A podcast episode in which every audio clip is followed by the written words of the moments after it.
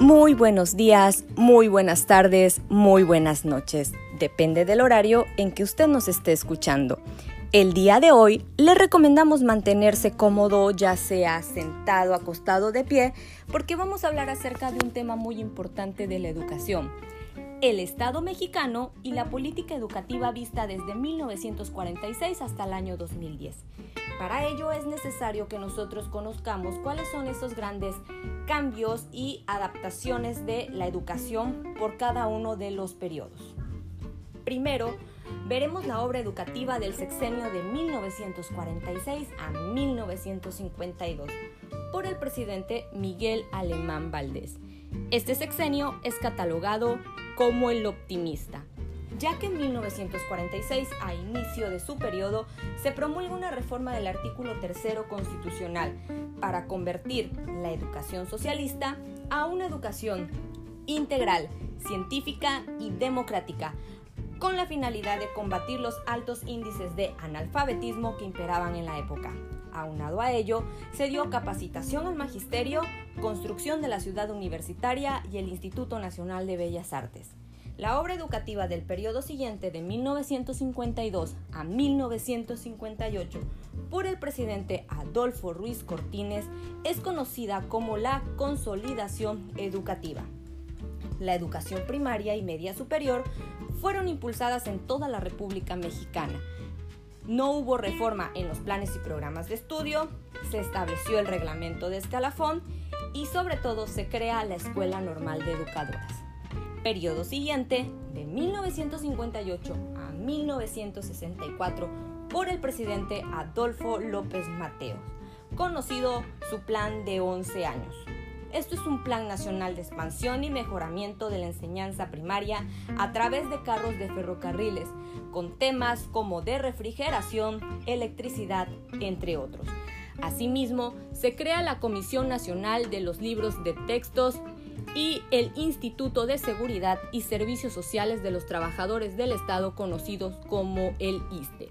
El periodo siguiente, de 1964 a 1970, por el presidente Gustavo Díaz Ordaz, teniendo como grandes cambios la distribución de textos gratuitos para la primaria, se crean los centros de educación básica para adultos y un tema muy importante, se da la educación por primera vez por televisión, creándose así la telesecundaria. Pero no todo es color de rosa. En este periodo, en el año de 1968, les platico rápidamente acerca de un conflicto estudiantil, quien tuvo como causas el deterioro de la enseñanza profesional y la deficiencia de los contenidos y métodos de enseñanza, teniendo como consecuencias un pleito entre varias escuelas preparatorias en donde el gobierno intervino para detenerlo. El 2 de octubre, más de mil personas se reúnen en la Plaza de las Tres Culturas en Tlatelolco y por lo tanto el gobierno emplea tanques, rifles para disolverlos. Y las grandes consecuencias fueron ambiente de tristeza, gobierno represivo, desaparecidos y cadáveres siguiendo el periodo de 1970 a 1972 por el presidente Luis Echeverría, teniendo como grandes cambios una implantación del modelo conocido como reforma educativa, la creación de la Universidad Pedagógica Nacional y por primera vez la evaluación de los aprendizajes escolares. La siguiente obra educativa de 1976 a 1982 por el presidente José Guillermo Abel López Portillo y Pacheco, teniendo como lema La solución somos todos ya que durante este gobierno se crearon varias instituciones que incluyeron la educación para adultos debido a la importante preocupación en abatir el analfabetismo.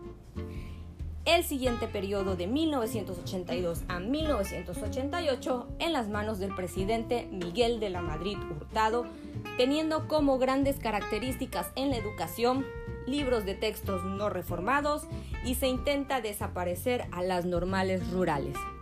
Nuestro siguiente periodo, de 1988 a 1994, por el presidente Carlos Salinas de Gortari. Se crea el Consejo Nacional para las Culturas y las Artes y un cambio muy importante en el magisterio, renuncia de Carlos Barrios, cacique del magisterio por más de 17 años, y se elige a la maestra Elba Esther Gordí. Siguiendo así, en el periodo de 1994 al año 2000, bajo el mando del presidente Ernesto Cedillo Ponce de León, empieza un proceso de federalización, además de consolidarse en el nivel básico y extenderse hacia los demás niveles. Asimismo, se consolida el Colegio Nacional de Educación Profesional Técnica, el CONALEP, y se da el Programa Nacional para la actualización permanente de los maestros de educación básica en servicio, siguiendo así del periodo 2000-2006 con el presidente Vicente Fox Quesada. En este plan de desarrollo de este periodo se mantiene a la educación con tres retos, educación para todos, educación de calidad y educación de vanguardia. Se realizan reformas a los planes y programas de estudio de la Escuela Normal de Educadoras y de Educación Especial. Asimismo, en este periodo se reforma el artículo tercero constitucional y establece la obligatoriedad de la educación preescolar siguiendo así nuestro periodo del 2006 al 2012 por el presidente Felipe Calderón Hinojosa. Entre sus grandes aportes a la educación, se puso en marcha un programa especial para educación abierta y a distancia para nivel universitario. La educación media superior se vuelve de carácter obligatorio y existe el programa de estancias infantiles para apoyar a madres trabajadoras. Sin embargo, como un cambio negativo, empieza un amplio recorte presupuestal al sector educativo. Y es así como les acabamos de llevar a través de la historia de nuestro país acerca de los grandes cambios que ha tenido nuestra educación. Espero haya sido de su agrado y tengan un excelente día.